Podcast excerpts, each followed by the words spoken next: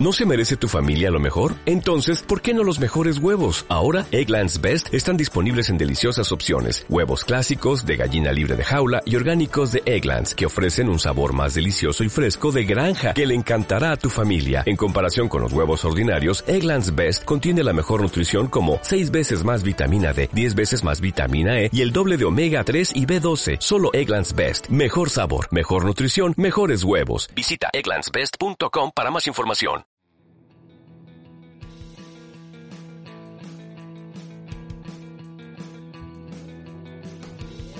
La alta competición dentro del mundo de las dos ruedas, desde que al hombre le dio por medirse contra otros contrincantes para saber quién era el más veloz con sus protomotocicletas a principios del siglo XX, siempre ha marcado el camino a los fabricantes para desarrollar los diferentes avances o tecnologías antes de que pasaran a las cadenas de fabricación en serie. En este episodio Mobilicast vamos a hacer un repaso de esas tecnologías que han pasado de los prototipos de carreras a los modelos de serie y que nos acaban haciendo más fácil y seguro los desplazamientos a los usuarios.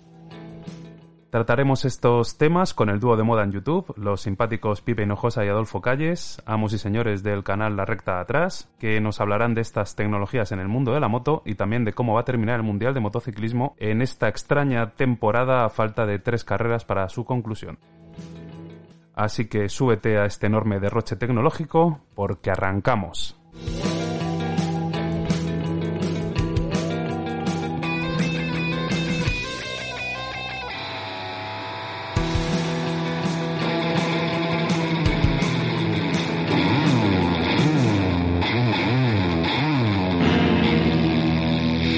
Mobilicast, el primer podcast en español de coches, motos y movilidad.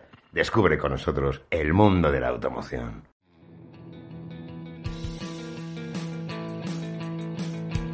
Como ya os habíamos adelantado al comienzo, tenemos con nosotros a Pipi Hinojosa y Adolfo Calles. los- Buenas tardes. Buenas tardes.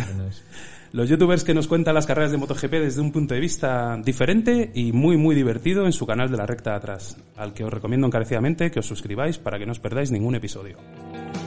Bueno, vamos a presentarlos un poco para los aquellos que no les conozcáis. Pipe ha colaborado en un montón de publicaciones de motos y en la actualidad es el jefe de pruebas de Moto 1 Pro. Además de un acreditado bajista, eh, formó parte de una banda. ¿Cómo era el nombre, Pipe? And the Stoics. Bueno, pues una banda que alcanzó cierta fama en su momento, ahí lo tenéis, llegó a tocar en las ventas el señor. Y de hecho, si queréis eh, conocer más la música de la intro de Mobilicast, lo que es el jingle de Mobilicast, eh, Pipe es uno de los padres de ello, junto con mi amigo David Lee. Y ahí lo tenéis, o sea, la música de intro es de este señor. Y luego, por su parte, Adolfo ha sido un culo inquieto, desde siempre, desde pequeñito. Se ha dedicado a un montón de cosas, desde escribir en publicaciones de motor, donde, por ejemplo, fue redactor jefe de la revista de coches Revival, hasta alma mater de la entrañable tienda de motos Bonneville en Madrid y pionero en el mercado de las piezas aftermarket y de customización. Además de una referencia en el fascinante mundo de la personalización y en la escena del motor a nivel mundial con sus creaciones de show bikes. Sus últimos trabajos en este área los firmó con las increíbles Rebellion, que si no las habéis conocido deberíais buscar las fotos y verlas, y en la actualidad es jurado mundial de customización. Ah, y también es un reputado DJ. Buenas tardes, caballeros. Muchísimas gracias por participar en este episodio de Mobilicast, que ya teníamos ganas de que vinierais a pasar un rato con nosotros. Pues muchas gracias por invitarme, Rubén. Te lo agradezco mucho. Eh, escuché el primer programa de Mobilicast y pensé, "Eh, ¿y por qué no me invitó a mí el primero? Lo, lo mismo puedo decir yo. Buenas tardes y hemos tardado en estar aquí. ¿eh? Sí, sí, la verdad es que habéis tardado. Bueno, este- estamos en el tercer programa, pero sí, sí, sí, sí que hemos... Gracias por la introducción, parezco alguien importante. bueno, la rebelión no la regalabas. ¿eh? Se lo voy a mandar a mi, a mi madre. esto. Pues nada, oye, como sabéis, estamos haciendo un repaso a las tecnologías que han pasado de las carreras eh, a la fabricación en serie, de las que al final nos beneficiamos los usuarios para hacernos la conducción más, más fácil y segura. Por lo que quiero que revisemos alguna de estas innovaciones en el universo de las dos ruedas. Como hemos contado, el mundo de la competición obedece a tres pilares fundamentales. El primero, que siempre fue demostrar la superioridad frente a la competencia, extensible tanto a pilotos como a los propios fabricantes. El segundo, que se trata del mejor banco de pruebas para el desarrollo tecnológico. Y el tercero, que es el aprovechamiento de esas tecnologías de en fase de prototipo a modelos de producción. La distancia más corta entre dos puntos es la línea recta, pero si le añades curvas, la haces más divertida.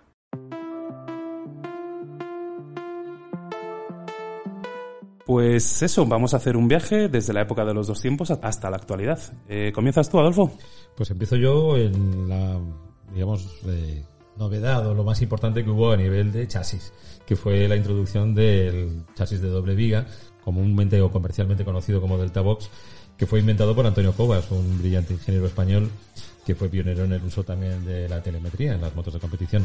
Y bueno, pues la idea básicamente es unir desde la pipa de dirección eh, con el eje del basculante, pues que eso, con dos vigas laterales que hacen forma de, de U, si lo viésemos desde arriba. Vale. Es un concepto que en su momento fue revolucionario, además de brillante, porque aportaba no solamente un equilibrio de pesos eh, mucho más interesante, sino una rigidez mucho más alta, lo que es el, el, el- bueno, la rigidez torsional del chasis. Bueno, claro, porque es que las motos de entonces se retorcían según dabas gas, ¿no? Claro, se hacían con chasis de tubo. Entonces la, la- la introducción del Delta Box es un antes y un después absoluto. No hay, no hay discusión. No, es que no, lo que no hay discusión es que los motores iban por delante de, De de los lo- chasis. de los chasis efecto, efecto. y de los frenos y de todo. Entonces, pues lo que Claro. tienes es un paso por curva infinitamente más estable, la moto es mucho más manejable en cuanto a frenada, rigidez, bla, bla, bla, bla. Y bueno, realmente los primeros que lo introdujeron eh, fueron Yamaha con la Yamaha FZR1000 del año 87. Cuenta la leyenda, y esto lo dejo aquí, lo que Antonio Cobas descubrió a un técnico de Yamaha metido en su box un sábado por la mañana. Ostras. Eh, pero no porque se llevaran bien. No, no, directamente como Mortadelo y Filemón abrió la puerta y salió un japonés. Doctor Bacterio. Sí, sí, sí. Perfecto.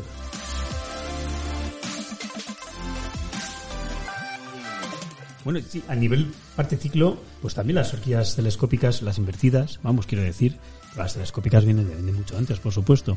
Pero claro, a alguien se le ocurrió que, que, claro, eso torsionaba mucho, ¿no? Las barras cuando se introducían, antes de introducirse incluso dentro de las botellas, ¿y por qué no darles la vuelta de modo que sea la parte ancha la que esté arriba amarrada a la tija y entonces sea más difícil torsionarlas? No todo el mundo lo entendió así porque, por ejemplo, Honda tardó muchos más años que la competencia en introducirlo en sus, en sus motos de serie, pues porque, porque a Honda le gusta, le gusta inventarse las cosas para ponerlo, ponerse ellos el, Claro. ¿no? Sí, sí. Es un poco así. O Honda tarda en aplicar las mejoras hasta que realmente no están muy, muy, muy, muy testadas y no es un brindis al sol.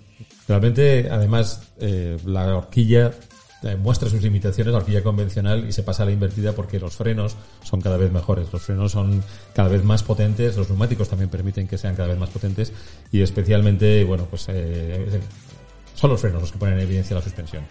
¿Qué tienen de interesante los frenos de competición que terminan pasando a la calle? Pues lo primero es el, el anclaje radial, que ya se ha, digamos, popularizado. Es un estándar ya, casi, Es un claro. estándar Fíjate que yo eso nunca lo entendí.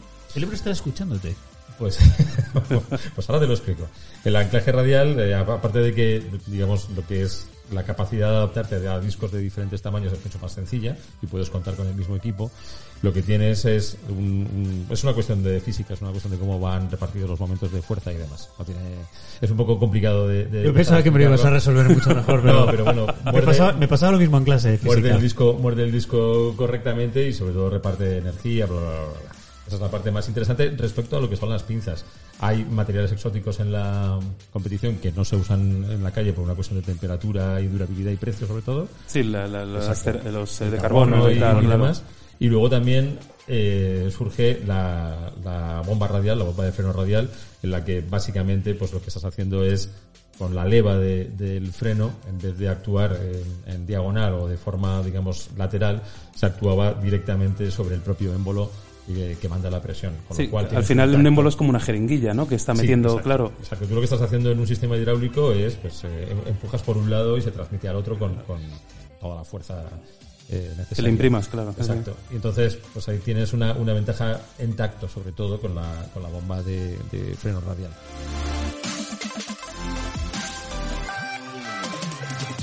Bueno, hablando de radial, eh, los neumáticos radiales, eso sí que fue un auténtico paso, porque claro, los neumáticos que se usaban en los años 70 y 80, es que ahora, es que te los, los montas en tu moto y dan miedo. Pensar cómo podían ir por los polígonos de Dios.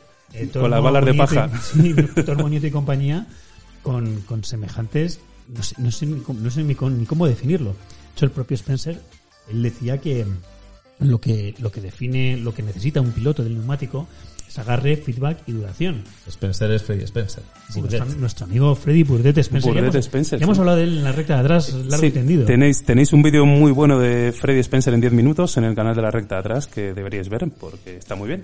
Bueno, pues nuestro amigo Burdett eh, decía que efectivamente agarre, feedback y duración es lo que precisan y es la gran revolución que aportan los neumáticos radiales. Radiales por cuanto a su fabricación, en la que los hilos de acero que rodean que rodean la carcasa pues están dispuestos en disposición radial. También es difícil de explicar en un micrófono. Sí, es más fácil eh, si eso subiremos alguna foto en las redes, ¿sabes? Para que veáis cómo es la, la diferencia de los radiales a los eh, Diagonales. diagonales. Entonces, básicamente lo que conseguías con estos neumáticos radiales es acelerar antes, que es eh, lo que el propio Spencer eh, ensayaba en casa sin los neumáticos radiales.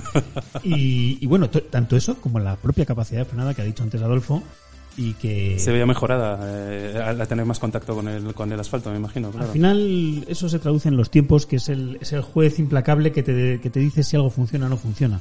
Si todas estas cosas han salido adelante es porque los tiempos bajaban. Lo que es interesante de la competición aplicada a la calle es que eh, las cosas van mejorando porque una empuja a la otra. Lo que estábamos hablando, la suspensión tiene que ser mejor porque los frenos cada vez eh, Claro. frenan más, a la vez los neumáticos tienen que agarrar cada vez más, todo va en, en una, en una cadena, por decirlo de alguna forma.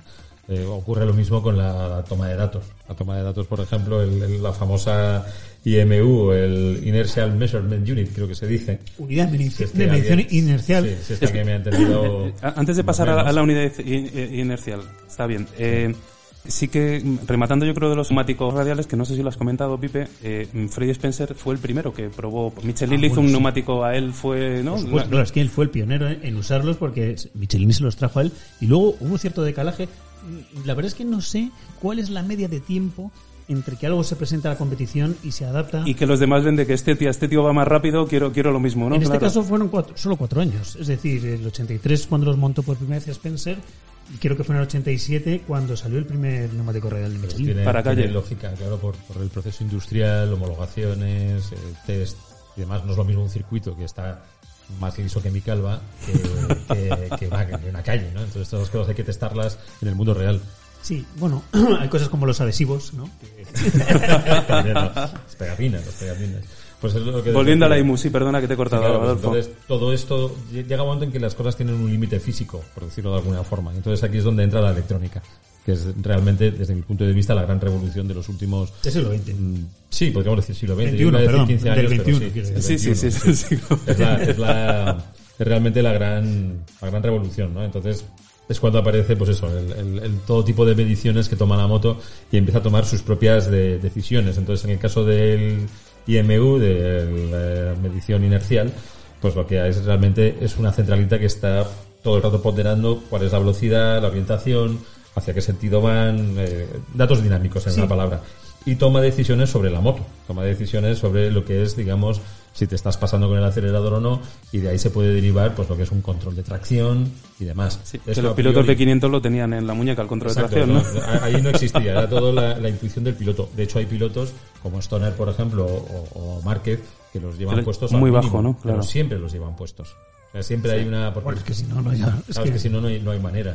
Pero la, la moto, en cierto modo, va a tomar la decisión mucho mejor que tú, casi siempre. o Un- prácticamente Un cerebro siempre. electrónico puede hacer Claro. eh, Y- operaciones más rápido que el cerebro humano. Y no claro. te digo nada en la calle. En la calle es absolutamente fundamental. Si tú tienes el más mínimo fallo, que la moto te ponga en tu sitio, es una ganancia en seguridad tremenda. Bueno, la gente es- lo considera invasivo. Bueno, a mí eso es una cosa que me tiene muy sorprendido, es cuando dicen, bueno, yo es que eh, los puristas, vamos La- a el ver, ABS, ¿no? los puristas, de, bueno, es que el control sobre, de mi mano sobre la leva del freno siempre va a ser mucho mejor en una condición extrema, o el propio control de tracción. Mira, yo lo de los puristas, ¿qué quieres que te diga? Los Sí, puristas están en los cementerios. Exacto, exacto.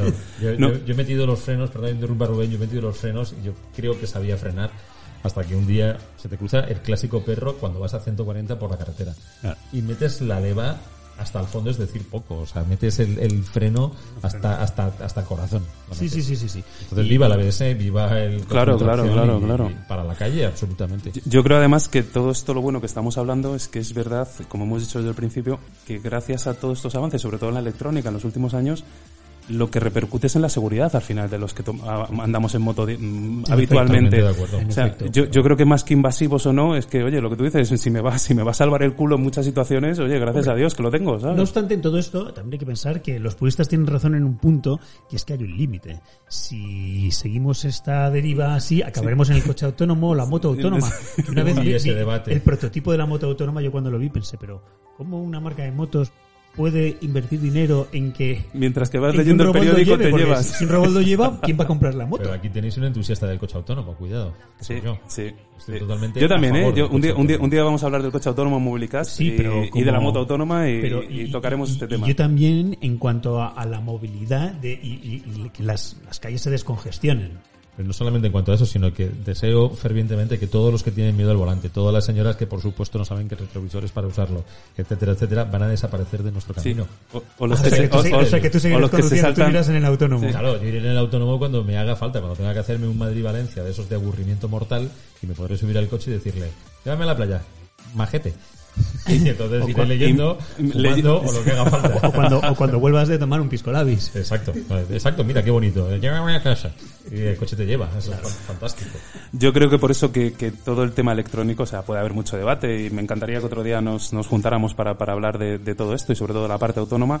Pero sí que creo que la, lo que repercute en la gente que al final vamos en moto, creo que es positivo. Tenemos una edad todos que hemos conocido lo que eran las motos en los 80. Un, una churri en los 80 tenía unos neumáticos y, uno, y unos frenos que, los mandrake, los mandrake. Y el licor 43 con piña. Sí, sí, sí, explosivo. como, como, dice un amigo mío, el licor 43 con piña es un copertone. ¿te acuerdas de la crema de copertone? A mí cuando me dicen, es blanco y en botella, y digo, Malibu. Malibu. Bueno, oye, para terminar con la IMU, sí que recordar que las primeras motos de calle que montaron estos sistemas, eh, gracias a vos, eh, que, es la firma que alemana que lo llevó todo, fueron, fueron yo creo que fueron la... La, la con R1 y, Ducati con la... la multiestrada, ¿no? sí, con la 1200 creo que fue.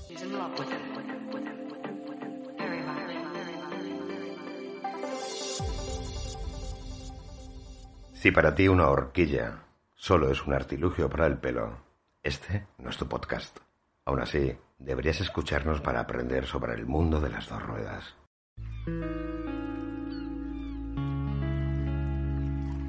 Pues lo, interesante realmente de la, IMU o de la medición inercial o de, vamos a decir, la electrónica la centralita, ¿no? Que, maneja el cerebro, el cerebro que maneja. La, electrónica integral aplicada al mundo de la motocicleta, pues pasa por cosas como, por ejemplo, el, acelerador. El acelerador ya desde hace tiempo no lleva ese cable mecánico con su correspondiente camisa que siempre se partía y te hacía volver a casa tirando de ello como si estuvieses llevando una diligencia, ¿no? Cuando ibas con la cota 123 y vas tirando del cable, pues eso ya, eso afortunadamente no ocurre. Me pasó con la Vespa alguna vez. Claro, ya tienes un, tienes un sensor que está mandándole la señal a la centralita de cuánto estás abriendo el gas, que por supuesto en sí mismo es electrónico, no tienes ningún tipo de cable, no hay una tracción mecánica directa y está tomando también decisión por ti. Y si tú por, por simplemente porque se te va la, la, cabeza o tienes un mal movimiento y abres muchísimo más el gas de lo que debes, la moto no lo va a dar por bueno. Claro.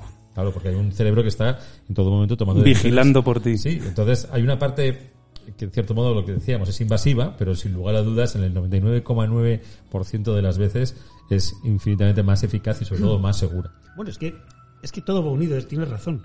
Eh, el acelerador electrónico con la unidad de control inercial que va con sus giróscopos y sus cosas que calcula cómo vas y por dónde vas, con el propio control de tracción, que es curioso porque, perdón, eh, llega, llega como todo, llega tarde a las motos, siempre aparecen los coches. ¿Y por qué tarda tanto en aplicarse estas cosas a las motos? Por un tema de volumen y peso. Sí, yo creo, yo creo que, yo creo que es eso, ¿no? Que les cuesta más, eh, se venden la mitad de la mitad de la mitad de las motos en el mundo que coches y al final implementar estas cosas es más caro. Acuérdate de la primera unidad de ABS que ponía BMW en sus motos, una caja ahí puesta enorme. Ahora, pues, pues es que, no sé, seguramente no ocupe más que una caja de cerillas, ¿no? y lo mismo pasa con esto. Y el control de tracción, que también lo introduce el BMW, curiosamente, en las motos de Sire, quiero decir, eh, con su famoso ASC en la R1200, R me parece recordar. Esto, pues, eh, es lo mismo, un poco de lo mismo. Eh, pero también juega con lo que detecta, igual que el acelerador electrónico y la propia IMU, y le dice cuánto debe actuar el control de tracción en función también de la escala que le hayas puesto tú, porque tú también puedes regular cuánto control de tracción pongo, quito. Algunas motos incluso te dejan quitarlo del todo. Son los famosos mapas, ¿no? Que puedes elegir desde la piña, eliges No, un poco los mapas de. Los conducción. mapas de con- de- eso es otra cosa. Es los mapas de conducción es que le están diciendo a la inyección de qué modo tiene que dar la mezcla. Si estás en el modo Sport, pues te deja eh, alcanzar determinado régimen y determinada potencia. O si está lloviendo, eh, pues dártela más suavecito. Sí, en el modo range. Sí, a, la, a la inyección y sobre todo al encendido. También los avances de encendido y demás tienen muchísimo Eso las- de encendido tú sabes mucho más. Así que de encendido, encendido voy yo. Eso, eso te permite, lo mismo, estábamos hablando todo, todo va encadenado.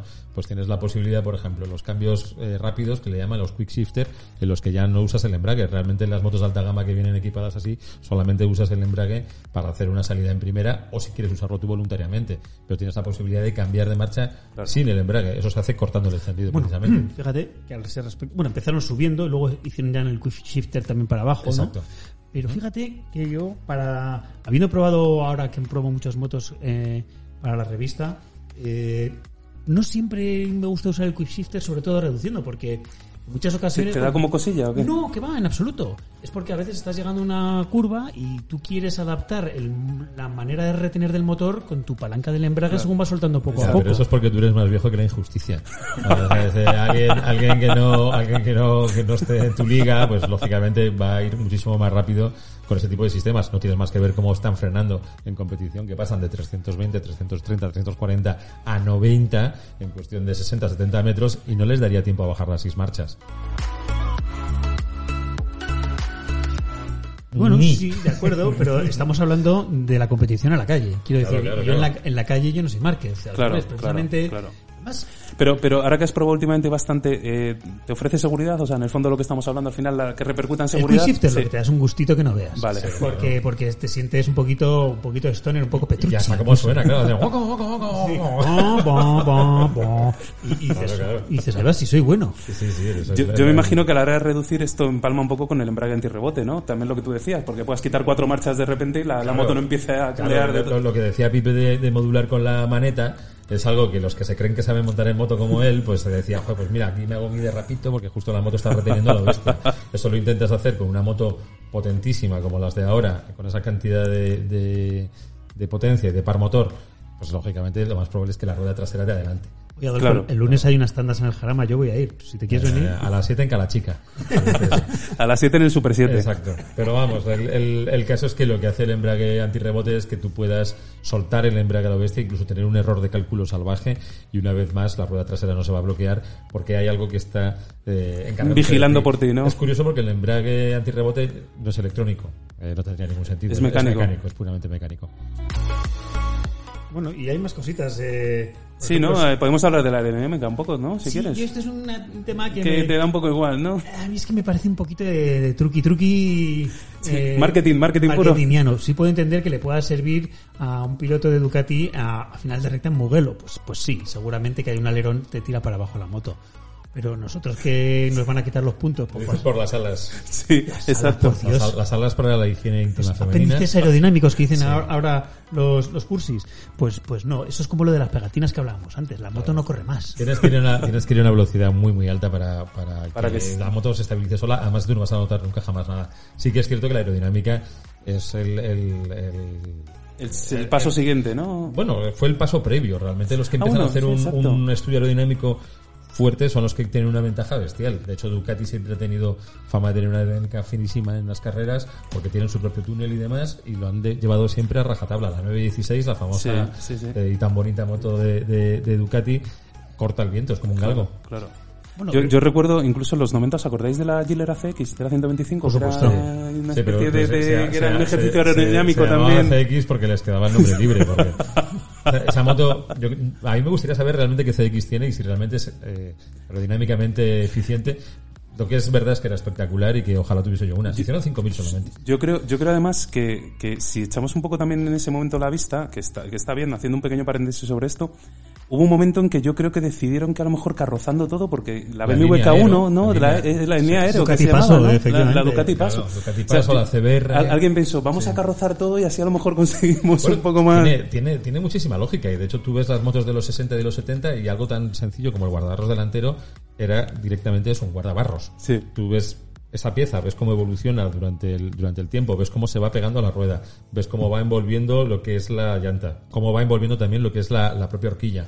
Te vas dando cuenta de que hay una diferencia muy grande de cómo se planteaban las cosas. Claro. Los carenados, por ejemplo, que están bien estudiados, no es ya una cuestión de cómo estás, digamos, atravesando o cortando el, el- En el túnel de viento, es claro. cómo te protege a ti. Ahí fueron pioneros a lo bestia BMW. BMW para hacer las, las primeras RS y RT de aquellos años finales de los 70, es una moto increíble por otra parte, sigue siéndolo, era, era una eficiencia aerodinámica espectacular, o ellos por lo menos lo, lo tenían Sí, eh, claro. así, Bueno, eh, Tú date cuenta que una de las primeras cosas que haces cuando frenas después de una larga recta es ponerte de pie. Efecto vela, ¿no? El efecto vela, te pones de pie. O cuando va Fenati detrás de uno y no le quiere pasar a rebufo, abre un poquito las piernas y, y- y- y no, y no le muestra sus cartas. Oye, y, por supuesto Ángel Nieto, que fue el gran maestro en su inagotable picardía, una de las cosas que hacía, llegaba a la frenada, se levantaba pero seguía, seguía acelerando. Todos, todos pensaban que ya estaba frenando porque quería levantarse y el tío frenaba a lo mejor Eso es 5 o 10 con- metros más con- tarde. conducción viendo lo que hace el delante, ¿no? Y siempre te, Exacto, te da la ves que el de delante se levanta y te está frenando. Ya toca. Pues Nieto Angelito. Angelito, un pájaro de cuidado. Sí, sí.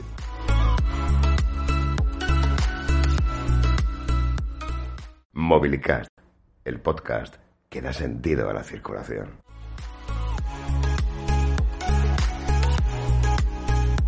Y bueno, también es cierto que no todo, todo, todo, ¿verdad? Eh, fue, pasó antes por la competición antes de llegar a la serie. Hay algo como los frenos de disco, por ejemplo, que fueron, sin lugar a dudas, la gran revolución en la frenada en, en los coches ya en los años 50, cuando Jaguar los empezó a, a- ahora se dice implementar, ¿no? Que es Sí, una palabra sí, que me- sí, que me los modernos, los Una modernos. palabra que me fascina, sí. Bueno, pues cuando los empezó a introducir Jaguar en la competición, en aquellos detalles de Le Mans y demás, pues eh, bueno, se vio que era una gran ventaja. La gran ventaja del disco de freno es no solamente un funcionamiento mucho más sencillo que el de tambor, que realmente se llama de expansión interna. ¿eh? Esa es la típica cosa del área Spaz. qué, qué adecuado. Hay que, hay que saberlo. hay que ¿Cómo se tenerlo. notan los muchachos que se han leído el área spaz de El la área Spaz de Z, pe eh? Sí, ¿no? sí. me lo he leído varias veces. Pero realmente la, la gran ventaja es la capacidad que tienes para disipar calor. Eso es, eso es fundamental. Y entonces, Como la mano de un padre. esa es una, esa disipa manías, es la que disipa la mano. Quitamanías. Pero bueno, el caso es que parece ser que, que en la moto no se enteraron de la ventaja que daba en el coche. También es cierto que en los años 50 y 60 solamente los coches potentes de verdad tenían frenos Claro, de disco claro. y por lo general en las ruedas delanteras. Yo de hecho he tardado en tener un coche con frenos de disco un montón de tiempo, porque todos mis minis y todas mis basuras van todos con cuatro tambores que retumban y, y- y vamos. Y, y cuando, la- cuando, la- cuando se abre el este que suena ahí el ni, Sí, ¿sabes? sí, sí, El- que- hay, hay que pulir miedo. un poco el- la zapata. Sí, pero en este caso fue Honda la que con la mítica eh, CB750 del 69 introduce un freno de disco único, pero por un disco de freno en la moto. Con una pinza, Con ¿no? una- Ya aquello, ¿no? claro, es que, sí. pero ten en cuenta que eso ya de por sí era mucho más dosificable y, y Y, mucho y más. era eh, macizo, no estaba ni ventilado como los de ahora, ni Claro, nada. claro, claro. Esa moto, es que esa moto merece un, Sí, un ese- entero tenemos, en tenemos que hacerle, Sí. vamos a hacerle un día, bonita, vamos a hacerle un día a la Sigue CB7 y medio. bonita. Yo creo que es la Superbike por excelencia. Es una moto que Sí. cambió un poco todo. No, no, es que cambia el mundo. Sí. Cambia el mundo, les pilla fuera de juego, por supuesto. A la competencia, a los europeos, no sé ni por dónde les viene el viento. Y es la que también pone de manifiesto que van por delante los motores del chasis hasta que el, el bueno de. Cobas invita. eh, Estamos cerrando el círculo, pero esto es una maravilla. Sí, sí, sí. Son, son motos que además empiezan a demostrar que montar en moto no es una aventura para mecánicos y locos. O mecánicos o locos. Simplemente eh, un- una moto la puede llevar cualquiera, la puede llevar bien, no llegar a casa manchado de grasa. En fin, son una cantidad de cosas las que introduce esa moto conceptualmente que merece la, la pena absolutamente. Pero bueno, todo esto lo estamos contando porque es, eh, es, el, es el paso inverso, en efecto. Es el- el- la primera vez que, eh, en este caso, la calle va por delante de la competición y directamente pues todo se le debe a un tarao. Que, Mucha calle, mucha calle. Que se llamaba, que se llamaba Eric, Eric Offenstadt, creo que se pronuncia. Si Sí, no, si creo no que me- sí. Si no me equivoco. Que no Piloto sé- francés era, ¿verdad? eh, Pepe. Pepe, sí. Y bueno, en el 71 este tío pues eh, coge directamente y pone en su Suzuki eh, la horquilla de... Su Suzuki de 500, hay que Sí, decir. sí, sí, sí. Sí. Coge Oye, y- y pone un privado de la- 500 que dijo, cambio toda Claro. la parte delantera. Claro. Pongo los frenos de la CB. Y muy mal no le fue, porque un par de resultados buenos hizo, que un par de podios, y la verdad es que... Bueno, pues en, en es- aquella época Agostinige arrasaba todo, Sí, no, no claro. daba Se igual cualquiera. cuenta- Sí. Se dieron cuenta sobre todo de, de- de lo que te decía, de la, eh, la enorme ventaja que te da la, la dosificación. El freno de, de disco es infinitamente más progresivo y mucho más... eh, te da más tacto que el freno de tambor. El freno de tambor puede llegar a frenar como el freno de disco y ahora se van a tirar todos encima, pero realmente puede ser así, pero claro, va a frenar una vez y sin saber lo que está pasando. Claro, y no, y no sometiéndole a la fatiga además Claro, de vueltas y supuesto, vueltas la- alrededor y de un circuito. Claro. de, de calor, el famoso fading. Sí. Ya me contarás tú que freno de disco frena igual que uno de... No, no, oye, o sea, tú olvídalo. Si te vuelvo No, me dice que una sola vez puedes llegar a igualdad de condiciones. Una frenada la puedes hacer igual de bien con un freno de Claro, disco que con un pero- tambor. Una. solo hay un primer amor. Son tus dientes, ¿no? Hay que intentar intentar que eso nunca llegue. Pero realmente yo creo que es la única vez, así de una forma vistosa, que la calle va por delante de la, de la. Pues está muy chulo esto, como cierras.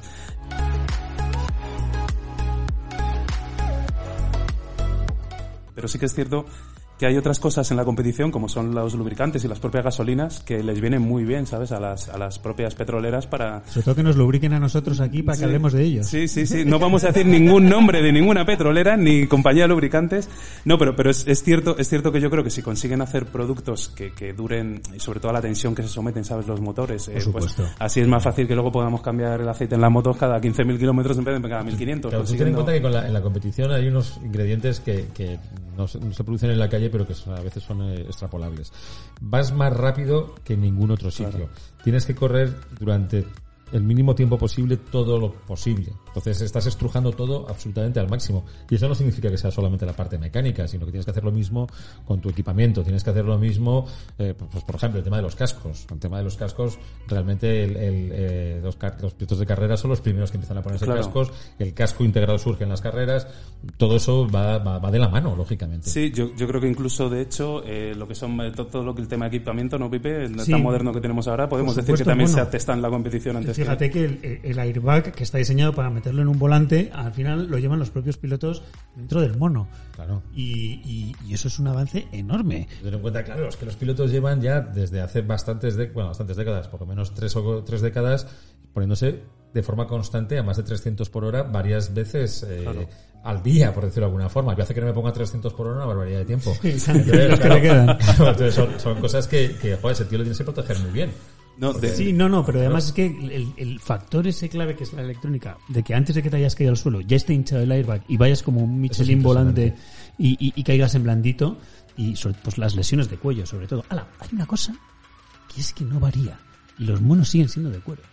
Bueno, son, eh, yo creo que el material también ha cambiado. De la vaca, ¿no? Han pasado al canguro y a materiales más ligeros. Pero cuero al fin y al Pero cabo, quiero cuero, decir. al fin y al cabo. Sí, sí, cuero sí. biológico al fin y al cabo que necesita que pese y que, y que eso aguanta porque tú pones cualquiera del eh, cualquier tejido sintético de estos sí que hay inventados tampoco vamos a decir nombres y aguanta más que, que tu pantalón vaquero Muchas veces las cosas eh, se, se aprenden por ensayo-error y hay cosas que nunca se tienen en cuenta y que te- me llama mucho la atención. Yo recuerdo que hubo una caída eh, de Pedrosa, que fue la famosa caída que Márquez de forma involuntaria le da en la rueda Le- de atrás. ah, sí, En Motorland. y, sí, le, sí. sí, Y, le, y le anula el sensor de la, de la rueda trasera que se encargaba precisamente del control de tracción y en cuanto Dani, que no sabe que está cortado ese cable, da gas, sale disparado porque claro, la moto entrega toda la potencia de golpe. Eso sirvió para que los ingenieros de Honda, que desde mi punto de vista son probablemente los tíos más brillantes después de los de la NASA, se diesen cuenta de que estaban haciendo algo realmente mal y que en aviación sí que se hacía. Y es que cuando falla un sensor, en aviación lo que se hace es ponerse la máxima seguridad posible. Y en Honda no lo tuvieron en cuenta. En Honda se, cort- se cortó el Vale, o cable. sea que el cerebro cuando detectaba que fallaba un sensor eh, se, ponía como con En los- todos en los, en sentidos. En los, claro. aviones siempre se dice safety first. Claro. Es, la seguridad es lo primero, absolutamente. Claro, tienes a 300 tíos volando Claro, claro. eh, a 10.000 metros de altura, ¿no? Entonces, eh, cuando se corta ese sensor, la centralita de la onda no dice control de tracción al máximo, al revés. Dice, a ver, Claro. me llamo Andana. Y claro, el pobre Dani salió disparado, pero salió Se- se disparado dio un se dio un los bofetón, 260 sí. caballos de- precisamente de. Dani que, que- que pesa 49 Claro, y kilos salió volando como un muñeco. Y mojado, me pesa 49 kilos mojado. Entonces, esas, esas cosas son todo. También es, es muy típico de la competición que se, que se aprendan las cosas por ensayo-error. Pilotar una moto es la cosa más excitante que se puede hacer con la ropa puesta. Kevin Swans, campeón mundial de motociclismo en 1993.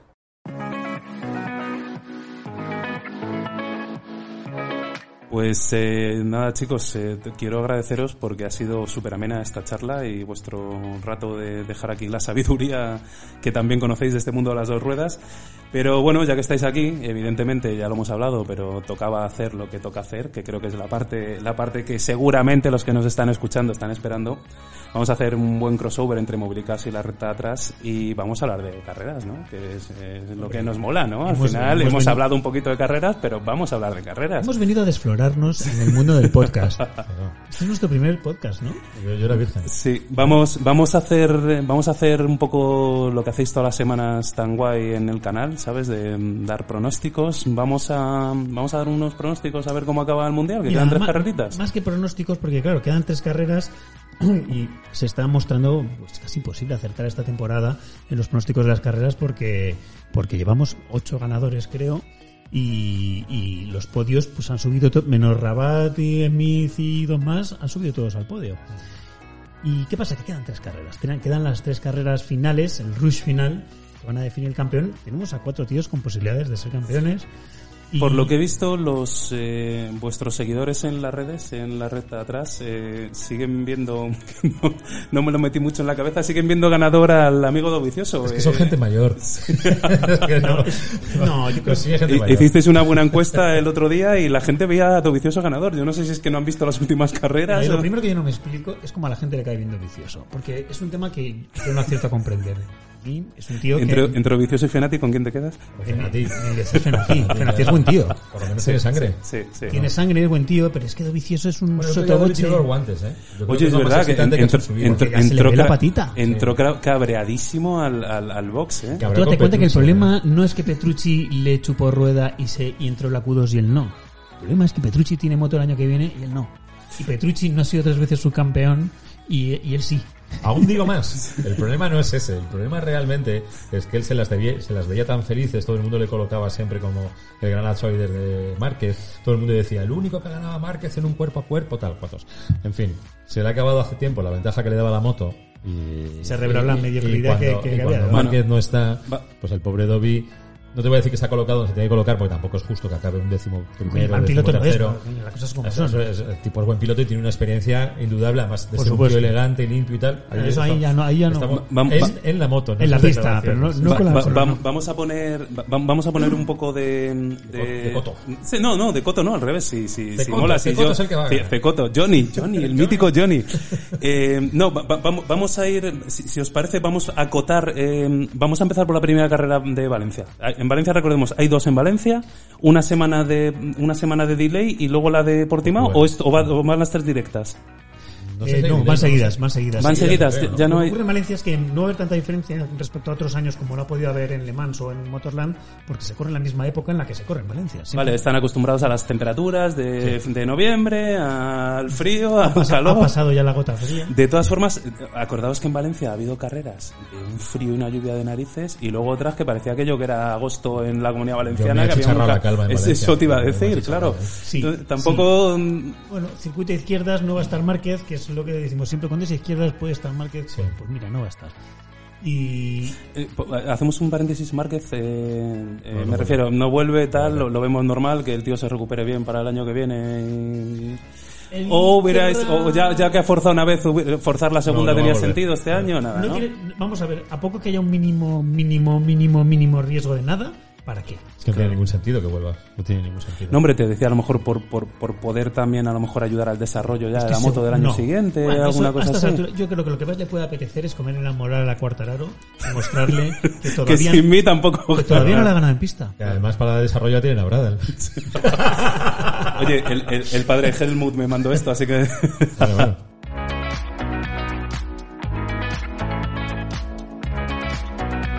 No, no, pues ya te digo que. ¿Qué ocurre? Que tenemos ahí a Mir, que lo tenemos de líder, la Suzuki parece que son las mejores motos, porque sin haber ganado ninguna carrera Mir, que sí la ha ganado Alex Oye, pero es- con eso, con eso también, eh, acordaos hace años las risas que hubo, eh, me refiero al nivel de la gente que nos gustaba esto, con el Zamora de quedar campeón del mundo sin ganar una puñetera carrera. Eh, acordaos que aquello fue como, joder, que pegó un tío. como- Bueno, Oye, hasta- que el que, para mí el que es campeón del mundo es campeón del mundo. Mira, tío, ya ganó. de- Claro. Claro, pero como decía el pusilánime de mi compañero de programa, al final se trata del que gana. Y ese- Claro. ese, tipo de frases como de, de buen rollismo, bien pensante, gris, que le encantan a él y que, que a mí me encantaría que alguien ganase un campeonato del mundo ganando de verdad. Claro. Pero a fin de cuentas hay una cosa que se llama puntos. Y que el más regular, carnet, exacto. Se llama regularidad y oye, ¿quién le quita el mérito a Mir que ha hecho una temporada La estupendísima? cuestión, la cuestión no es tanto esa como que Mir no ha ganado todavía ninguna carrera en MotoGP. Pero eh, lo de ser campeón sin haber ganado carreras, él ya ha sido campeón del mundo en Moto 3. Ha demostrado que es capaz de vencer esa presión y según está yendo la temporada, está claro que va a acabar ganando una carrera. No sé si este año o el que viene, pero eso va a ocurrir seguro.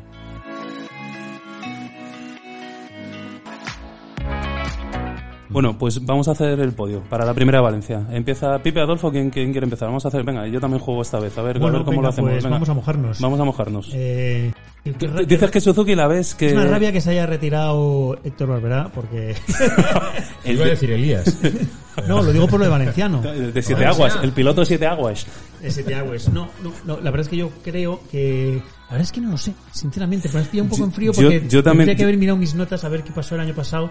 Pero mira que estuvimos, ¿eh? Yo, yo también, yo también en, en este caso, o sea, creo, creo que Suzuki eh, puede ser un, un valor seguro, en el sentido que, oye, pues, entre uno de los dos pilotos rascar un podio van a rascar, pero el resto no lo tengo nada claro. O sea, o de repente Ducati resucita, como tú decías la, la carrera pasada, Y ya, o, ves, o- y ya ves lo que hacerte. eh, claro, o se siguen quedando Mira, a, a partir lo- de la lo- novena posición. lo- bueno, Zarco está siendo el mejor piloto de, de Con Ducati. una 2019. Claro, y eso es, ojo con eso, porque Morbidelli ganó la semana pasada también en una 2019.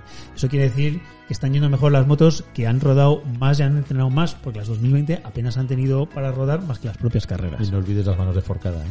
Y las manos de Se Forcada. nota, se nota Sí, y sí. cómo se nota. Las manitas de Ramón. Para que que- La maneta de Ramón. La verdad es que Morbidelli eh, a mí me ha ganado con sus declaraciones, pero cuando un piloto se baja y lo primero que dice, la victoria se la debo a, no, gracias a mi equipo, al esfuerzo, no sé qué, no, no, dice a Ramón Forcada, y lo he dicho las dos veces que ha ganado, Sí, ahí, te sí, das cuenta es cierto. de- de- de- ahí te das cuenta que dices, cómo tenía que ir esa moto. Y de hecho, el churro que les mete Morbidelli a todos los demás es espectacular. La moto de Morbidelli solamente se mueve en la última curva cuando el tío ya entra completamente Sí, sí. derrapando en la, en la curva diciendo, ya es que estoy ganando. La voy a verdad, aprovechar la circunstancia. Voy a probar la circunstancia a, que pensaba- a que pensabais que iba a empezar a tener problemas de neumáticos a falta de 4 o 5 vueltas y el tío seguía por el carril, Pero seguía por el carril. Perfecta, perfecta. Yo digo. pensaba que realmente. Que ¿Tú qué pensabas que Rins le, le le iba a tiraba? atacar? Sí, pero, pero efectivamente Ramón le puso la moto que tenía que tener ese día, en esas condiciones. Pero bueno, aprovechando que me has señalado Venga, antes, voy a va- ser primero. vamos, vamos a la primera Le carrera. voy a robar a Franco Morbidelli en primera posición a Adolfo. En segunda posición creo que va a ser Rins. Y como. eh, bueno, si eso ocurre, ojo, porque Mir se puede poner nervioso. Y ellos pueden, tanto Franco como Rins, podrían entrar en la quiniela para. Es las que otras yo dos creo que tienen posibilidades todavía, ¿no? Tiene que Los apretar dos tienen tiene más lejanas, pero tienen Si posibilidades. se lo lleva Morbidelli, yo me hago benedictino. Porque me parecería ya el, el, el, el Pues, salto eh, mortal sin red más grande que ha podido dar el mundial en, en, en todas La temporada más rara sería el que es el de culmen. Morbidelli y Rins Mir. Ese es mi podio para Valencia. Qué bueno. Eh, eh, las Ducati entonces nos olvidamos, Adolfo. ¿Tú las Ducati Pues las ¿sabes lo que metes en Valencia? que yo digo que las Que Ducati van a yo, resucitar- yo he visto en Valencia... Fíjate que es repetir el de la semana pasada. Por ¿eh? eso te digo. No, no, por eso te digo. Pero yo he visto, joder, yo he visto a, a las Ducati ganar en Valencia con un piloto viniendo del Superbike, campeón del mundo, ¿sabes? Como si aquello no costara. Entonces, Claro, no sé si es un circuito pero- Ducati o no, pero... Pero pero han pasado muchos años ya desde aquello. Sí, pero hombre, lo, lo han hecho más o menos la Ducati siempre en, en- en Se Valencia. supone que las Ducati en Aragón iban a volar en la recta de atrás de, esa, de un kilómetro que hay. Y, y les pasamos la Suzuki, sí, tío, de- decía, decía Dobby en su eterna queja que solamente en quinta y sexta. Mira, te voy a cambiar a Mir por Márquez. Alex. ¿Por Alex Márquez? Sí, Mira, me parece es buena. que, como ocurre eso que se pongan delante Morbidelli y Rins, y es verdad que, que Mir eh, no lo hace bien los sábados, eh, Sal- sale, sale muy Esquirol, atrás. Sí. Esquirol, Esquirol. No, pero, pero está, está bien tirada, ¿eh? Porque él, él está mirando de cara al campeonato. Quedan dos carreras después de esto. Mir no sube al podio.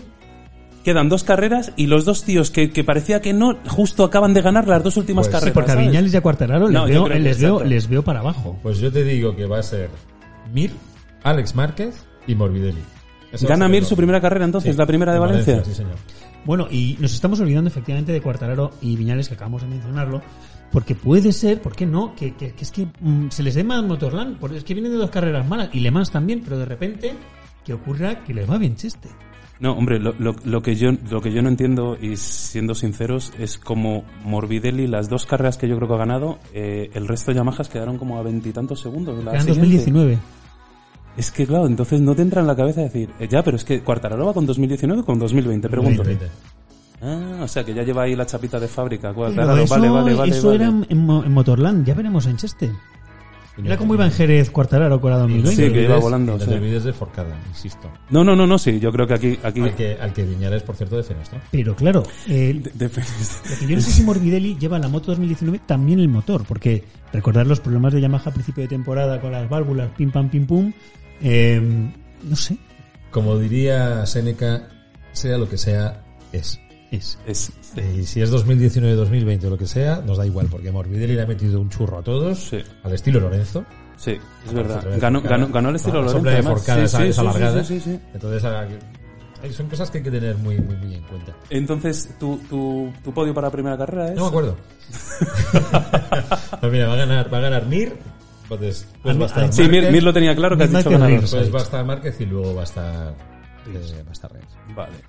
Eh, yo os voy a decir... eh, a mí, a mí me molaría que hubiera ya, para, para terminar esto, que, que fuera ya eh, como, como la ventolera total y que ganara un Lecuona, tío, o algo así. sería ¿sabes? la bomba. Claro, o sea, me refiero, la, la, la, la temporada, venga, la temporada más rara de la historia que conocemos, que es que, oye, os quiero recordar que, que em, con, con KTM, que han desaparecido un poco, es verdad, las últimas carreras, Bueno, con KTM ha, ganado, Policho no ha conseguido ganar, que era el que más parecía que podía ganar con una KTM, ha ganado Brad Binder recién subido de Moto 2 y ha ganado Oliveira, el piloto Bueno, portugués. Si te Pero Policho fijas, hizo un cuarto el otro día, Eh, estupendo. también te digo una cosa, eh, Binder y Oliveira ganaron a principio de temporada y a principio de temporada no todos tenían la moto por la mano porque eh, porque es lo que pasó con el tema del COVID claro. y a lo mejor sí tenían ese margen que conforme van avanzando la, la temporada y los equipos empiezan a meter mano a las motos pues la lógica empieza a imponerse otra vez no quiere decir ni que Oliveira no lo mereciese ni Binder que hizo un carrerón Yo, espectacular yo he dicho lo de Lecona, eh, a ver, un poco también por, por lo que te digo, ya porque sea esto como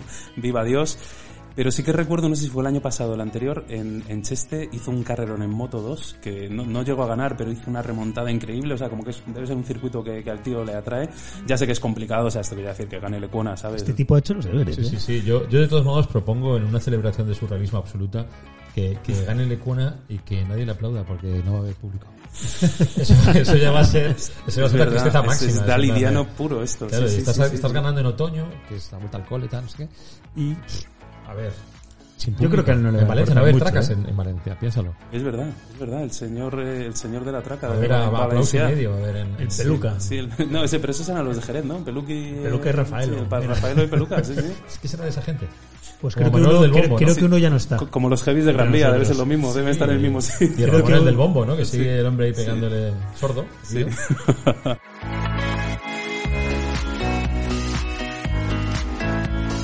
Vale, eh, ¿hablamos algo de Moto 2 o Moto 3 en la primera carrera? No, tampoco Bueno. Moto 2, muy interesante. Final del mundial. La gente no presta atención a Moto 2 quizás porque no sean las carreras más divertidas. Hombre, para divertido Moto 3, porque Adolfo el otro día nos hizo remarcar que mm, Moto 3 es lo divertido este año. La carrera del otro día fue. ¿eh? A mí me pareció espectacular la carrera. Las, las carreras de Moto 3 siempre dan ese, ese ambientazo que, que, Chavales de 17 peleándose, Claro, sí, sí, sí, sí. Juego.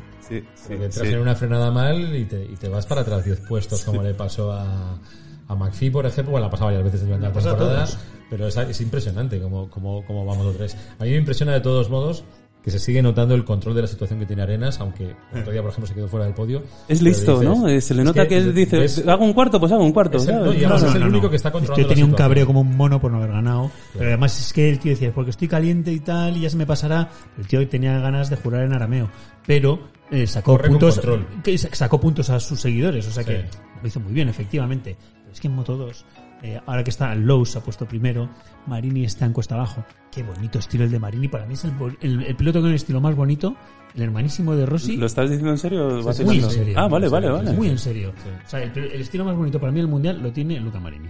Para mí el más bonito es el de Mir. Yo no he visto unos adelantamientos más bonitos en los últimos años. Adelante, como adelantamientos, lo- por lo- supuesto. los que ha hecho por fuera ni pose. Lorenzo los firmaba, ¿eh? Los- Sí, sí. sí, de pose, el posturitas. El posturitas eh, está es el- perfecto. este, este. Pero yo, Aprenden yo- mucho en el rancho esta gente, ¿no? Por lo que veo. Sí, sí, en el rancho son muy amigos. La logia. El rancho azul. Eh, venga, vamos, para no hacerlo largo, que te- te- tendréis que iros a casa. Va- vamos, vamos con la... va- va- Yo tengo que ir al taller, de hecho. ¿Tú tienes que ir al taller? Pues ve- vamos a hacer una cosa. No, no entramos en la carrera 2 de, de Valencia ni en, ni en, ni en Portimao. No, ¿Empezanos, ¿Empezanos otro programa? Vale, en antes, de que acabe, antes de que acabe esto vamos a grabar otro programa. Pero, campeón del mundo este año de MotoGP. Campeón del mundo. Joan Mir. John Mir. Joan Mir. Venga, Joan Mir. Joan Mir. Y además es que creo que... es Discrepo. ¡Ingeniero! Elías. Mir. Y la sorpresa para mí sería... La, la gran sorpresa sería que fuera Dovicioso, que es lo que piensan los oyentes de la recta de atrás. Sí. Y, y la sorpresa para ellos, para sí mismo y para todo sería que fuese ¿Puede ser que Dobby esté mandando dinero a vuestros seguidores de la recta de atrás para que voten por él en Mira, las solo te digo una encuestas? cosa. Andrea Dovicioso le preguntaron una vez cuál era su libro favorito y dijo, no me he leído ningún libro. Bien. El tipo que presume de eso no merece Y además respeto. sabemos que Andrea Dovicioso es más agarrado que un chotis, porque los primeros momentos de la, de la catástrofe de COVID y demás dijo que no se bajaba el sueldo, pese a que toda la fábrica de Ducati tuvo ahí un momento de... Para la producción. Y entonces... Pa- paró- pa- eso es cierto, ¿eh? Ahí- ahí no ganó demasiados paró- puntos paró- el amigo paró- la producción. Es que no cae bien en el box. De hecho, yo creo que el mal rollismo que tiene ahora en gran parte se debe por su, a su actitud, sin lugar a dudas. O sea, está totalmente, se ve que está fuera del equipo ya desde hace mucho tiempo. Y eso pues tiene que, que- que influir en el resultado claramente. Yo creo que una de las grandes eh, maravillas de Márquez, de Marc, aparte de, de- Es que ya, ya tenemos que empezar a postillar que Márquez, ¿eh? te das cuenta qué bonito. Pero una de las grandes eh, maravillas de, de Marc no solamente su increíble talento y cómo gestiona las carreras y demás, sino el equipo que tiene, cómo lo maneja y cómo se manejan. Es una, se nota que están de fiesta continua Sí, y que están, sí. y que están tan, tan a gusto y tan encantados de, de ser amigos que eso, es- eso es fantástico y eso no se ve en ningún box. Yo, yo aquí también voy a aprovechar para romper una lanza a favor de Alberto Puig. Lo he hablado con vosotros. Para mí ha sido. Para Yo mí, soy pro sí- Alberto. Sí, sí que es verdad que podemos decir, oye, que no, quizá lo de Lorenzo no lo gestionó el equipo el año pasado, por lo que fuera, pero, pero creo que, oye, gran parte de la culpa de los mundiales que ha ganado Mar la tiene él. Pero quiero romper una lanza, sobre todo como piloto, a mí me ha parecido, para mí, de los mejores pilotos que han pasado, que han pasado españoles, que han pasado por, Sí, por el sí, campeonato sí, del mundo. Sin duda. Creo que tiene un problema de comunicación.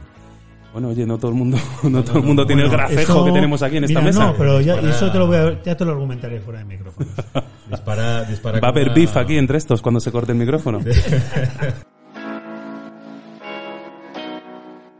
El éxito es un 99% de fracaso. Soy Chiro Honda, empresario japonés, fundador de Honda Motor Company.